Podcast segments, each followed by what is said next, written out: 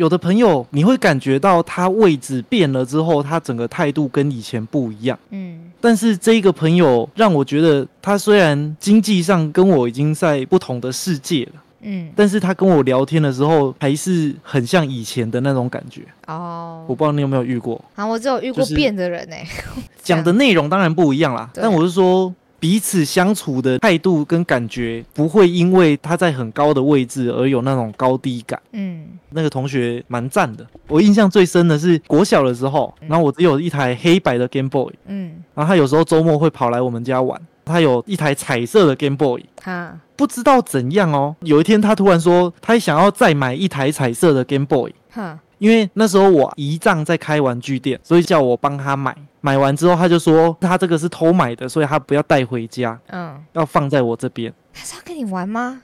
那一台就一直放在我这边，他就从来没有带回去他们家过啊。即便他有来我们家，他自己也还是有一台彩色的 Game Boy。他怎么人这么好？他是买但我不知道。玩呢、可是那个时候是国小，所以我不太清楚他是出自于他的善意，还是出自于说他真的想要再买一台彩色的。因为如果善意啊，就是我觉得这不是国小生会做的事情，国小生顶多会说啊你没有，不然我再买一台分你玩。嗯，国小生我觉得顶多会做到这样。他至少他不会把做到新的拿回家，对对对。要么他就是旧的丢给你，之类的。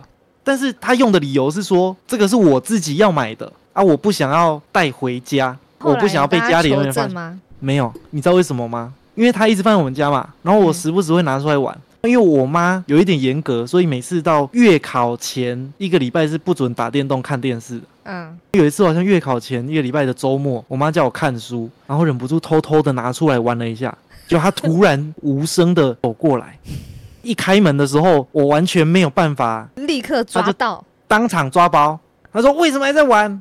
她就把那个 Game Boy 拿起来，直接摔在地上，直接摔坏了。难怪不敢再跟他提了。对，哎、一个人有个彩色就不会再买第二台啊，跟妈妈一样的东对西就是颜色不一样而已啊。他原本的那一台是透明壳的，啊、他就再买了一台紫色壳的。还是你都表现的你很想要玩他那一台，他觉得很烦。我忘记了哎、但也有可能他单纯就是那个年纪想说，哦，我就真的想要再买一台啊。因为我觉得国小不太至于说贴心到知道说啊，哦，我送的同时对，又顾及到谁的自尊还是怎么样的。过了这么多年，我觉得你应该跟他聊聊啊。我下次遇到他的时候再问他记不记得这件事情，啊他也有可能。完全不记得你可，以跟他赔不是啊，就说啊，不然我请你喝一杯饮料。因为我也没有两千块可以还你。就拍谁啊？当初摔坏了，妈妈害的。哎、妈妈从来不买电动玩具给我，还把两千多块的东西摔坏，而且他也不知道那个根本不是我的，那个是同学的。哦，我现在越想越好奇、耶，我也觉得很因为我我记他要买的当下，我印象我有问过他说你干嘛要买？他说哦我就想要买啊，然后买了他也没有玩，我就说啊你买了你不是要带回家吗？感觉是个好贴心的朋友哦。你只是不相信他真的就是这么的好。应该是说我不觉得那个年纪会懂到这个程度，因为这个人情世故应该要有一点年长才会知道的吧？啊，就这是大人在做的事情。又贴心又成熟啊，就找 Maybe，个机会问问他吧。因为前几年我不是刚开始在帮我爸卖低基金吗？我有 po 文，然后他刚好有看到啊，他也很久没有跟我联络，他就看到就说，哎、那我跟你买个两组。他是不是喜欢我说你呀、没有没有没有，他跟我买的时候我就说啊，你要干嘛？你又没有要坐月子啊，还是长辈开刀还干嘛的？嗯，他就说啊，我就想喝啊，不行哦。对啊他跟当年一模一样哎、很随便的理由，但是他做了一件很暖心的事情哎、对，因为有一些人在做这种事情，他会说挺你啦，很挺吧？对啊，我为了啊挺你，我跟你啊买啦。然后有另外一类的人就是啊，我就想喝啊，不知道哦，这个人人性的光辉时刻啊，真的耶，有这么好的人存在哎。很酷的朋友有人要问说，显贤包装机械是好了吗？是什么意思？哦。因为小红，我想我后来发现小红他们家也在做低基金，而且也在弄养鸡场，有一点厉害的那一种。然后我上次就问他说，包装有遇到一点瓶颈，有没有推荐什么方式？嗯，然后他就跟我讲，还跟我讲要去找哪一间厂商，这样人性的光辉时刻。又是人性的光辉时刻。小红，你就是他的小学同学吧？世界我觉得上哪有这么多好人呐、我原本也不太好意思问，因为我们是竞品，他还不觉得你会构成威胁啦？那我们这一集的咸猪鸡鸡叫就在人性的光辉当中开始喽。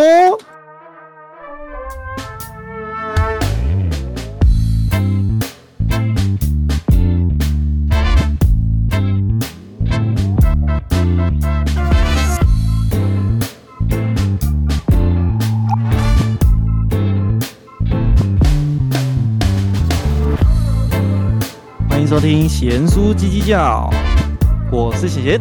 我是斗鸡，我们今天来到了第二十八集，哎、二十九集。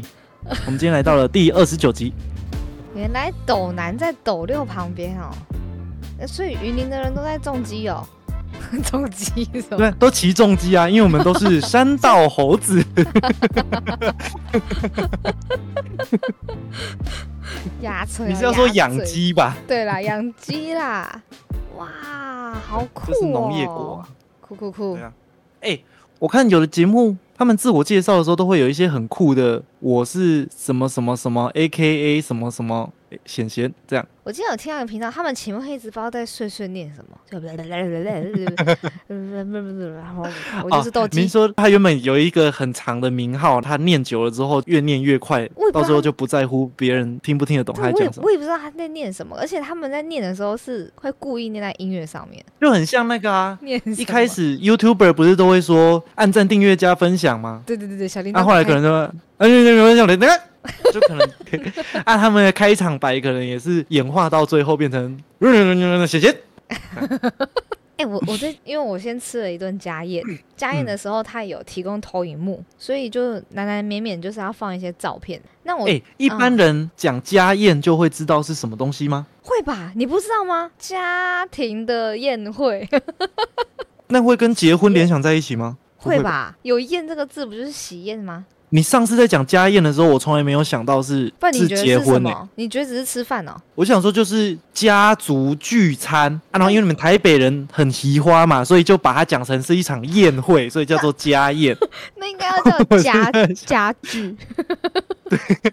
哦，家宴就是跟喜酒有关的家哦族。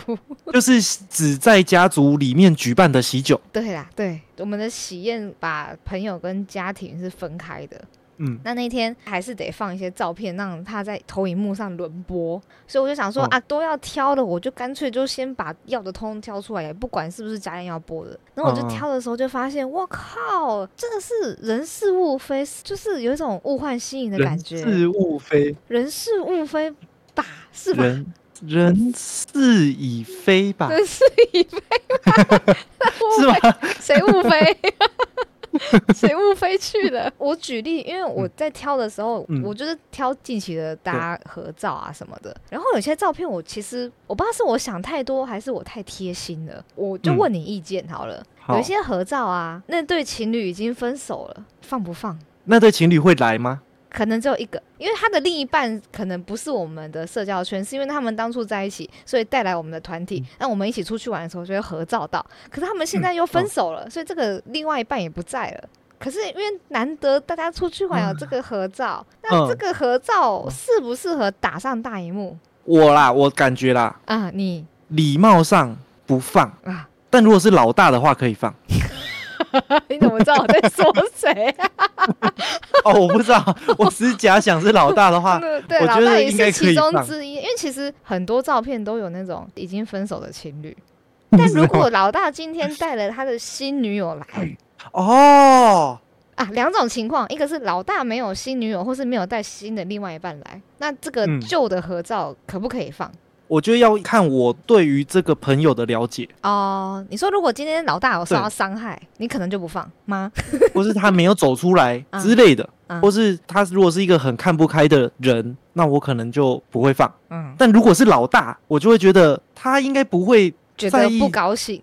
不然就是我误会他了。他其实心里想说：“干你娘，为什么要翻起我的旧伤哎、疤我我其实有点怕人家会这样想、哎，还是我就把那个人的脸涂黑，更？”明你说把老大的脸涂黑，然后只出现他的旧女朋友，大家就想说，诶，这个人是谁啊？反正也不知道事主是谁，就算了，没关系。可是两个都涂黑，比较干脆一点。那我觉得最好的方式嗯，就是直接问老大，或是叫老大在我们这一集底下留言，告诉我们到底要不要放。哦。哦，因为我觉得如果是你，你可能不会在意。就如果我们的合照有前男友，你不会在意。就算嗯今天泽泽也在现场，你可能也会觉得嗯还好，对不对？对，因为泽泽也不会在意，就是要看这个人的个性。取决于你对于那个人的了解。但是如果你对于那个人完全不了解的话，可能就不会放，因为你不了解代表不够熟嘛，就不要踩这个雷，踩线。好麻烦哦。但如果是我，我会干脆直接问、欸，就哎、欸这张真的很漂亮，我很想放，嗯但是你知道的，嗯，其实我觉得除了那种情侣已经分手的啊，其实蛮多团体啊，也不知道后来怎么了，就开始谁跟谁之间有 beef。不好了。所以可能一个团体分裂成两块这样。那可是因为当年大家就是一起的，我也会嗯觉得其实，在看照片的时候有点可惜，所以你放出来也可以勾起他们的回忆啊，就好了。然后他们就哇，回光返照，哦，我都忘记我们是这样用吗？应该不是这样用。不是这样用。他们想起了当初的羁绊，突然站起来举杯，就是我们敬友情，人生苦短，大家不要为了一时的不开心拘泥于这么多，我们要好好把握人生所有的际遇，都是缘分。对。所以你还是建议问一下，好麻烦、哦，够熟够熟就直接问啊，哦。不是如果你觉得麻烦，就别放，那就不要问啊。还是我就放，反正那么多张，就那五秒，搞不好刚好没看到。你放的话，你就是承担说，哎、我觉得我们的友情经得起这个小摩擦，就算你在意，也经得起这个小摩擦，我我可以赌这个风险。哈啊，如果觉得经不起这个小风险，那可能就会用问的，或是干脆不放。哎、好多哦、我不知道你有没有像我感受这么深刻。假设从国中，呃，从高中好了，高中到现在、嗯的大型团体，到现在都还嗯密切联络的，真的就是一定会有不如当初的组合。一定会啊，对啊，要么散掉，要么少人啊。对啊，那要么谁跟谁不好了，就分成两片、三片这样，我就觉得哇靠，想当初很感慨哎，我觉得好感慨哦。那个男女朋友分手就算了，而且其实男女朋友分手也有点尴尬，很烦呢。但 但一定会这样子啊，大家生活圈一定会越来越不一样，然后身边的朋友会慢慢的被汰换。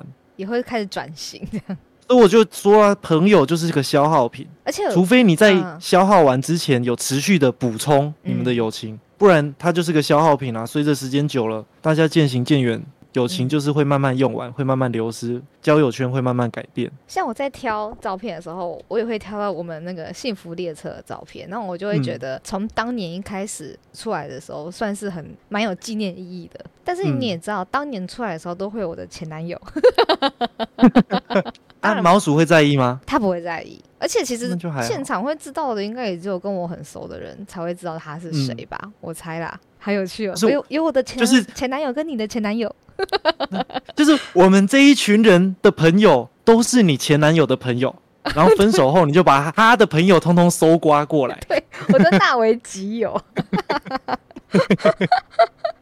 你那个前男友也跟我们不同县市啊，所以渐行渐远一定是正常。啊，谁叫他自己没有维持好？就像我以后搬去云林，我们一定也是会渐行渐远啊。我们已经想好下一个 gay 来取代你了。我 我们光是在台北就已经这么难聚在一起了，何况一个人在云林，其他人在台北，还、有的人在基隆，啊你，你你去云林，嗯你不会有这一点点的考量就在想办法交新的交友圈啦、啊？你好随便哦。因为朋友本来就会替换呢、嗯，半年 上来台北一次之类的啊，也不是说刻意要很随便，应该说就会有一点觉得啊，我的朋友都还在台北啊，我现在一个人下云林了，有点寂寞这样。啊，但没办法，就是友情跟人生不可能把嗯友情放在自己的人生前面这是一定的。对啊，嗯就会变成说哦，久久才聚一次的朋友，啊，啊，可能原本会是几个月聚一次，后来会变一两年聚一次，啊，后来可能会变成好几年才约出来一次，啊，后来可能就觉得，哎、好像很久没有联络了，那就不如就不要联络。我觉得就是会变成久久一次吧，除非你就是连网络聊天就开始不太用，就会大幅的减少你的存在感。就嘟这样，我们想一下我们的中继站好了嗯，台北跟云林、台中吗？好，台中可以，好像还 OK。没有你光是要约到一群人在同一个时间出现在同一个县市，就很困难、能久，久可以一次啊。就变成只能久久一次。按、你的友情如果变成久久才约一次的时候，一定会慢慢淡化。哦，一定要这我一切一切预告在前啦。好。那我先去找一个新的 gay，叫什么？甜甜的，酸酸的，酸酸的。节目不会断掉就好，因为我反正我我觉得好处是因为我们本来就在远端，所以算是这方面无痛转移。对他就算背景换到后面有鸡在跳，好像也差不多。我觉得大家慢慢接近三十岁，或是过了三十岁之后，就会开始有这种体悟，然后会慢慢的习惯吧。就算不是分开到别的县市，光是有些人开始慢慢成家了，嗯生小孩了，嗯或是有一些人去冲刺事业了，嗯，一定交流会越来越少，大家会往自己接近的生活圈去靠啊。但但是嗯嗯嗯只能及早学习到这件事情啊。你看他们那些大人也是这样子过来的。真的耶，之前都会觉得他们想好开了，可是我觉得这也不是看不看开，就是就是会发生。你无能为力啊。对你无能为力你无能为力这件事情，你不嗯可能去强迫人家待在原地这样。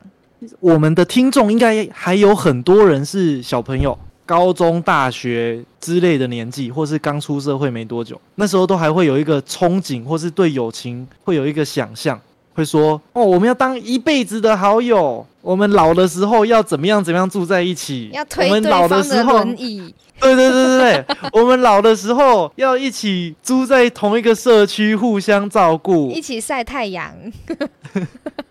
大家可以看看，再过十年，那个帮你推轮椅的人还有没有要帮你推？哎、你你以前有朋友讲过这些事吗？我们要当一辈子的好友，大学的时候有讲过，当时真的有一群很好，讲说什么老了要推轮椅，现在连炸喜帖的名单都没有在里面，是不是连任何一个都没有剩？没有剩剩。。可是可能那群就没有那么好嘛，你干嘛这样想？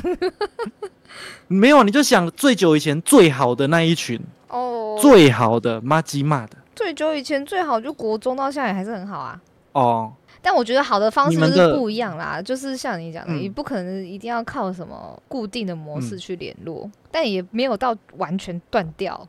但你们那种好，还有以前的那种激情吗？就是我们老了要住在一起的那种想法跟激情。当然没有啊，那时候讲那种话那么天真，现在谁想跟人家住在一起呀、住在一起不就是要吵架吗？而且我觉得当时就是因为年轻，然后什么学校把大家给强制束缚在同个班级里面，你才会产生那种有点小革命情感，或者我们一定要很好。可是等你出社会，你有自己的另一半，你有你的人生、你的家庭、你的事业，这些嗯事情就是你会觉得没有需要一定要绑在身上。对，因为情感是需要花时间去经营的，对但是你的人一天就只有二十四个小时，对，所以有越来越多事情来分散你的时间的时候，你就没有办法每一块的友情都花那么多时间去顾及。所以到最后就是还是会变成一个自己相对舒适的方式了。所以你看，是不是到最后比较好的朋友都是离你最近的朋友？所以离你最近，不一定是距离最近，可能是工作形态最近，嗯，或是价值观最近，或是约出来，最好呃约的。对时间上最容易配合，通常都会是这样啊。再见，贤贤，我开始有心理准备了，到时候就变成、你的名字会留在我呃心底。那个变成酸辣鸡鸡叫，欢迎来到我参加，我是酸酸的，我是辣辣的。直接去 gay bar 捞一个主持人回来。好，我会为了你捞一个也是 gay 的。前面想的太久了，我最近跟朋友打赌，因为我有一个朋友他比较丰腴嗯，就是肥，啊，我也因为要结婚了，所以有减肥的压力在。然后他就是嗯跟我说，好，他要跟我赌一个月，他要瘦嗯五公斤。可是他是很相对丰腴的人，就我一他直他几公斤？你直接说他几公斤就好，不要在那边 丰腴不他应丰腴该是九十。几公斤，可是他很高，我不太会分辨啊哦，棉花糖男孩，就胖嘛。他是男生女生？男生一百八十公分，九十几公斤，算胖，胖啊，怎么了？好吧，就是一公斤就是胖啊我就不会分辨那个身高跟体重的比例。然后他就跟我说他要瘦五公斤，然后我们就有打赌，赌一笔金额这样。你是不是在闪？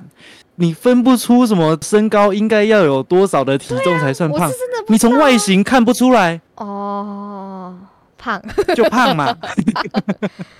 好，然后那你说打赌，我们就有打赌一笔钱，就他要在一个月内瘦五公斤，他就突然觉得说，只有他打赌有点太不公平了，他就说，不然嗯。我也去设下一个目标，这样我们两个就会有嗯个动力。然后我就想说，好吧，以我的极限，我非常拼命，应该可以三公斤。可是三公斤其实要嗯非常、非常努力的情况下，你说七十五减到七十二哦，呃，没有那么多啊，干。可是我的三公斤是已经是我近乎三年前的我，才是比现在还要瘦嗯三公斤。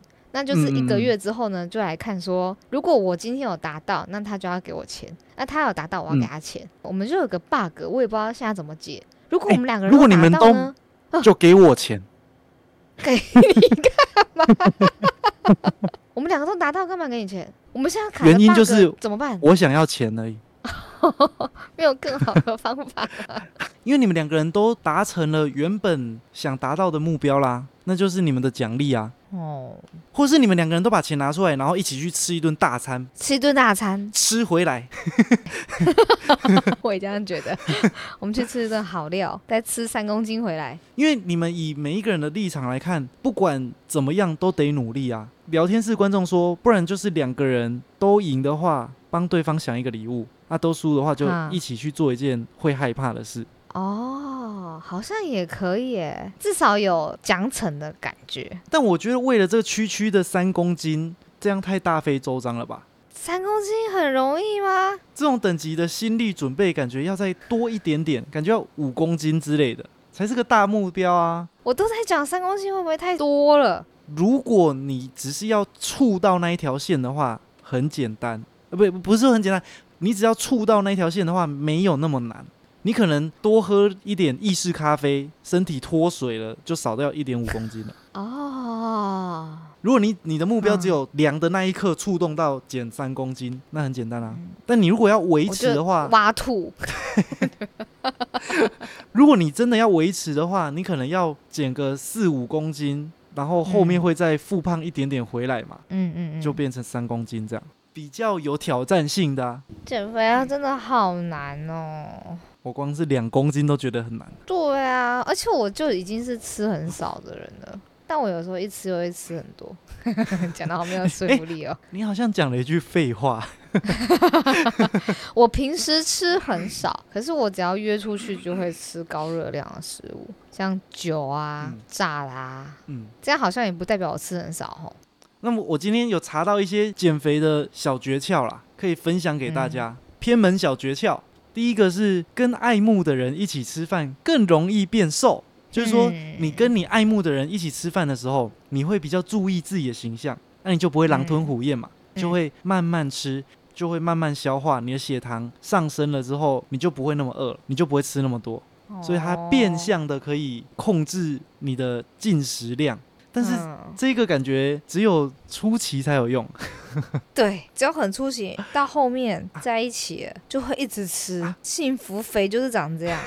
所以叫做爱慕应该也没有错，因为你们在一起久了，那个感觉就不是爱慕了，对不对？在一起久了不会这么注重自己的形象啊，你只有面对爱慕的时候才会注重形象。等在一起了，哇，什么都吃 啊，吃不完就给对方吃啊，对方也很衰。古代食物取得没有像我们现代这么方便容易嘛，所以嗯，人经过演化，我们的身体状态是，只要有食物可以吃的时候，我们身体的机制会让我们尽量吃，吃超过我们所需要的，这样子多出来的那些能量才会转化成脂肪，嗯储存在我们身上，以备之后找不到食物的不时之需嘛。哈，在原始状态是这样子的，所以你才会刚吃饱的时候，你的肚子饱了，但你脑子还没有饱足感。你要等它消化完，过一段时间血糖上升了，你才会没有饥饿感。那到时候什么冷冷冷大陆来袭，我可以活到最后、欸，我可以活到很后面因为我。们储存了很多，我有很多我要生存的意志，这样。我们现在取得食物太容易了嘛，所以我我们这一套身体使用在现代的话，就很容易热量吸收过量，对，所以变成我们要刻意的吃慢一点，让血糖升起来，感受到那个饱足感，来抑制我们的进食。好，我吃慢一点好了。我每一口中间隔三十分钟，但是还有要习惯吃，觉得饱了就好，不要贪心，想要把所有的食物都吃完。就比如说我买一个便当，你可能原本你吃完一个便当是十分钟，那你可能把它嗯变成吃三十到五十分钟，可能吃到一半的时候就会觉得，哎、好像饱了。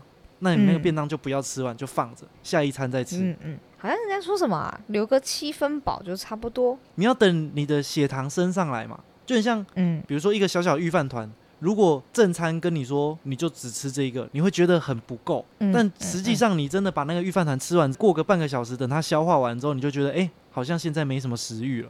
刚刚吃的那个预饭团好像已经饱了。嗯，但如果你还是一个像我一样很爱吃的人，我为的不是那个饿，我为的是吃进去的感觉，那就没办法。嗯，你这个胖子，吃太多了。然后还有另外一个瘦身的小 p e p l 传说每天接吻三次有助于瘦身。哈亲亲可以瘦身，根据研究发现呢，你每天接吻三次，每次持续二十秒，你就有机会达到瘦身的效果。因为你接吻的时候，你会加快心跳速度，加速血液循环，你就会增加你的代谢的能力嘛。然后你脸部肌肉也会跟着紧绷，所以会有运动的效果。而且，如果你是法式接吻，那会因为活动的肌群更多，还可以燃烧更多的卡路里。另外呢，接吻带来的愉悦感也能比较抑制你的饥饿感，所以你会吃的比较少。哦哦，听起来哦简直是个歪理啊！听起来不错啊。哎、你要是不是法式接吻，你要怎么亲二十秒在那边不动、啊？就这样，什么画面？亲着然后不动那是那是漫画才会有的画面。那是综艺节目吧？我觉得这有点歪理耶。会吗？法式接吻感觉好像这可以动到脸部哎、你知道有一套瘦下巴，就是双下巴脖子的运动吗？嗯它就是你要把你的舌头伸出来，嗯然后想象它可以顶到你的鼻子，嗯，就一直往上你要，很用力哦，然后重复舔、哦收回去，因为它会舔收回去。动到你下巴下面的那一块肌肉，对对对对对对，然后你就面颚关节发炎，嘴巴张不开，落尾还。所以我在想，发式接吻其实也是有一点道理，因为如果今天舌头要在那边疯狂搅动的时候，应该也是一种运动，没错。哎、还有另外一种，如果你是男生的话，你可以试着帮女生舔妹妹，啊哦，想办法到最深处，勇往直前，想办法伸最远。到豆豆那边，每天只要二十秒。而且女朋友还会跟你说，二十秒不够，你再做久一点。你在不知不觉中，你就瘦了更多。双方还得利耶，他开心你还瘦，其实不止男生哎、女生帮男生也可以、欸，哎，真的哎，那就可以六九。哎、我们发明了一个六九减肥法，每天六九半小时，两个人双下巴通通都不见，我们可以出书哎、两个人下巴变超尖。现在不是很流行开课程吗？我们开一个课程卖，课程六九减肥法。六九帮助你摆脱你的双下巴。哎、不过刚刚他这一个接吻瘦身的原理，有其中一项是写到说，因为会心跳加速，加速血液循环。这个好像只比较适用于恋爱刚开始的时候，对，热恋期特别兴奋的时候，或暧昧期的时候。哎、你交往久了，真的亲一下会觉得，哎 怎么可能心跳加速啊？交往久了，连发式接吻都不会心跳加速，根本没有 doki doki 的感觉。哎、不是，我要哭了。交往久了，连发式接吻都没有想要做了。真你们现在还会做发式接吻吗？就是真的要开始做些什么的时候，不然都会变得很搞笑哎、我不知道你们现在会不会搞笑哎、泽泽每次要亲我的时候，我都觉得哦，都是口水，因为他每次亲我都会把嘴巴嘟起来，嘟起来你就会有口水沾到脸上，就觉得呃好好臭，一定会很臭。啊，哈，你你你你好无情哦，他都会主动哎，我会亲他，可是我亲的时候嘴巴会刻意闭起来啊，这样才不会沾到口水。不然你亲你会嘴巴揪起来，你知道揪起来的意思就是你嘴唇的内侧。对你嘴唇内侧跑出来，那上面就会有口水吧？那他可能真的揪太大颗了。难道姐姐是一个嘴巴很大的人吗？没有，我怀疑他根本就是为了故意要把口水弄到脸上才亲。那你你看，我觉得有时候反而可能是因为感情好，然后又在一起久了，所以有一些本来可能有点浪漫或有一些刺激的行为，像接吻或舌吻都好。就变得有点好笑，对，像我以前刚开始的时候，可能亲一亲，然后可能就亲出火花，就拉起来，拉起来，等下就去床上嘿咻这样。可是现在可能亲的时候就会发出一些很奇怪的声音，就故意的，然后连拉的时候都会发出怪声哎。哈，我们现在不会拉哎，我们现在一拉就是为了好玩的。是不是？啊，是不是奇怪的声音？没有，只要舌头伸出来，就会说 不要不要干嘛？哦哦哦，哈哈，你这么你这么那个哦，你口水病怎么这这时候跑出来啦？你们范范姐不喜欢这一套，可能就是在说我们。哎，当初我觉得很容易，因为热恋期或者刚开始的时候，你稍微拉一下舌，全身就会怎么可能？男生勃起，女生湿掉之类的，就是会触动到你的生理反应。可是因为在一起久了就习惯了，所以就拉了老半天也没什么感觉，那就觉得觉得很好笑，就会在那边 就发出那种白痴声音，完全没 feel。现在只只只会说你干嘛摸我鸡鸡？我我要报警哦！你看是不是就很逗趣？就是我会有这种很逗趣的反应，那我也不知道怎么办。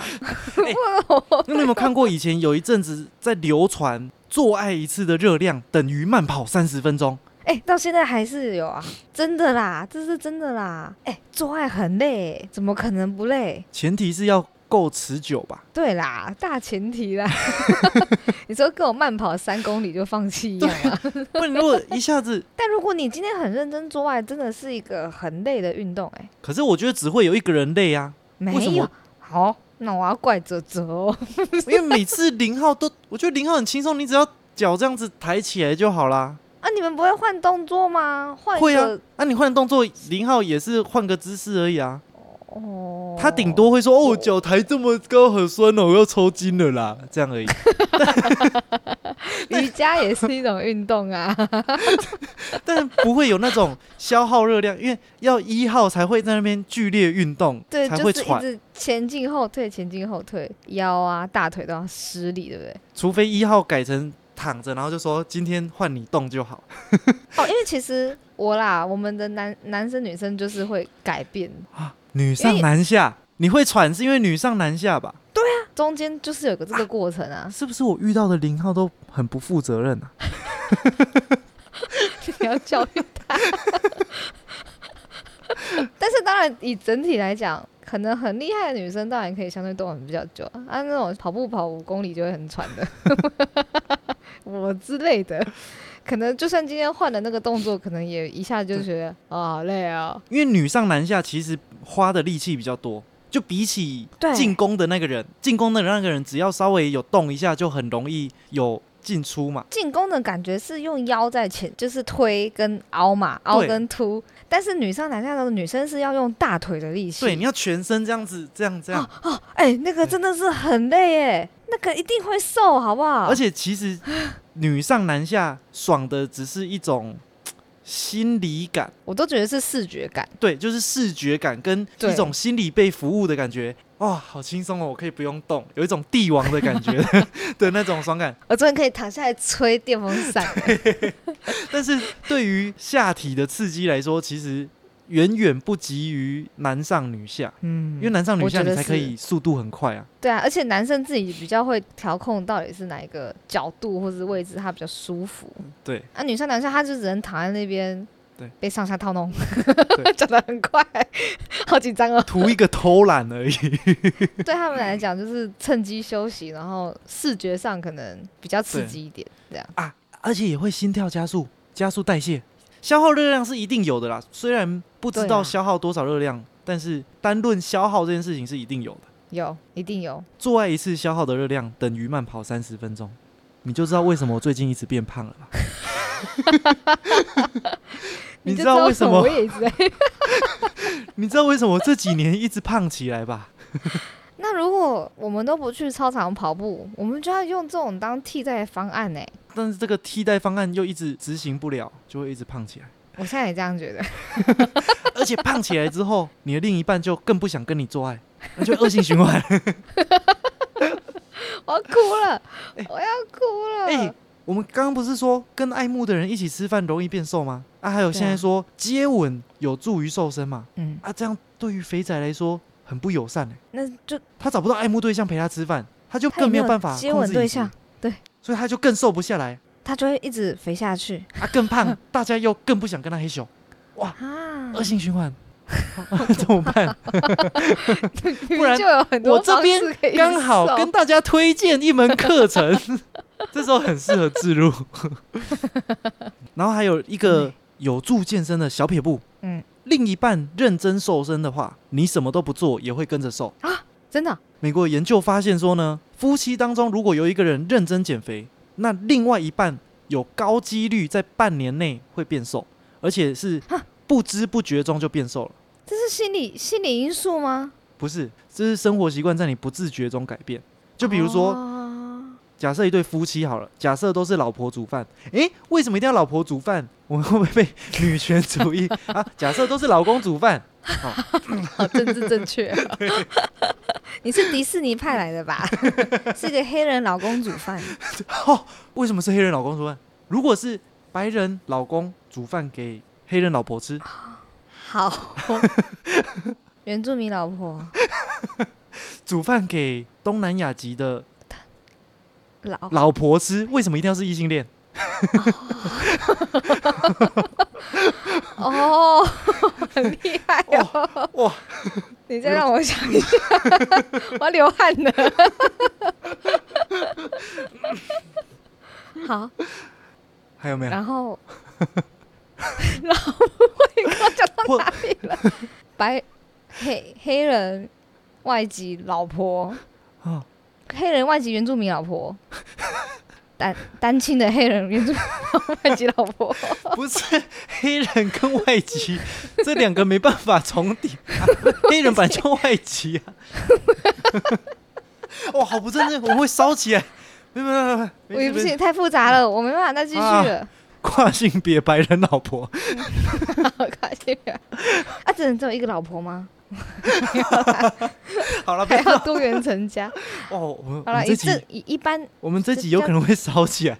常见 假设今天老公煮饭给老婆吃，他是一个家庭主妇，好、啊，那老公很胖嘛，啊，他想要减肥，所以他煮饭的时候，他就会特地少盐、少油、高蛋白、低淀粉，他就会煮一些健康餐。那他的另一半跟着吃的时候，可能就会嗯慢慢的也瘦下来。受到他的影响，或是他另一半说什么今天来吃咸酥鸡哦，他说不行不行，不要，你不要诱惑我啦！减肥了，对你不要害我在减肥，你不准吃。他就说哦好吧，这样对就也会减少一顿咸酥鸡。对，所以两个人就会容易一起瘦下来。哎，真的，那的意思就是我们要依赖另外一半，另一半要好好减肥，我们才能跟着。对，所以你要先把毛鼠养肥，肥到它受不了，认真要减肥的时候，你才有办法跟着它一起瘦下来。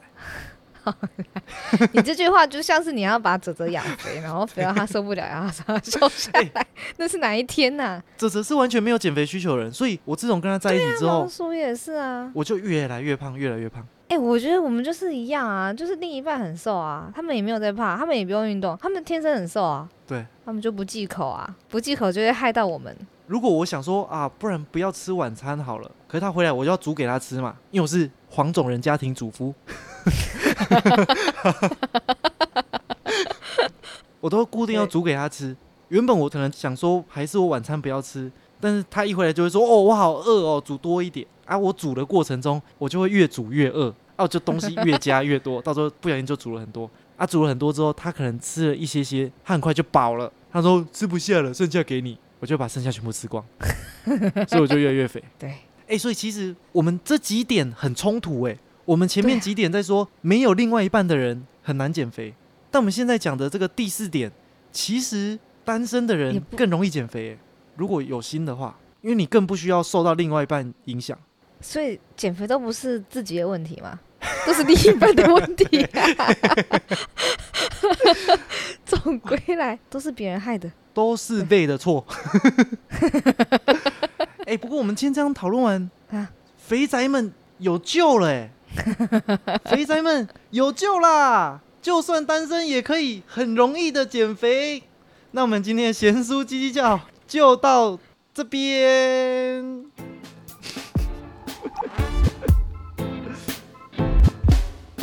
哎 我们这集超超级超超时哎、不是，我是要说我们超级挑战社会的容忍度，哎，在这边讲一些很不政治正确，然后又讲肥宅，对，好好紧张，我好怕我们红了就要被骂爆了。我好紧张哦，会不会我们被骂到红起来啦？好怕有肥宅留言骂我们哦。没有啦，一直讲叫肥宅。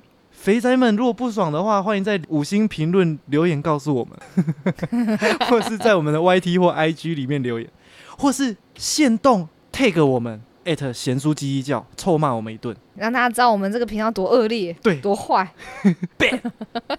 我们虚心受教。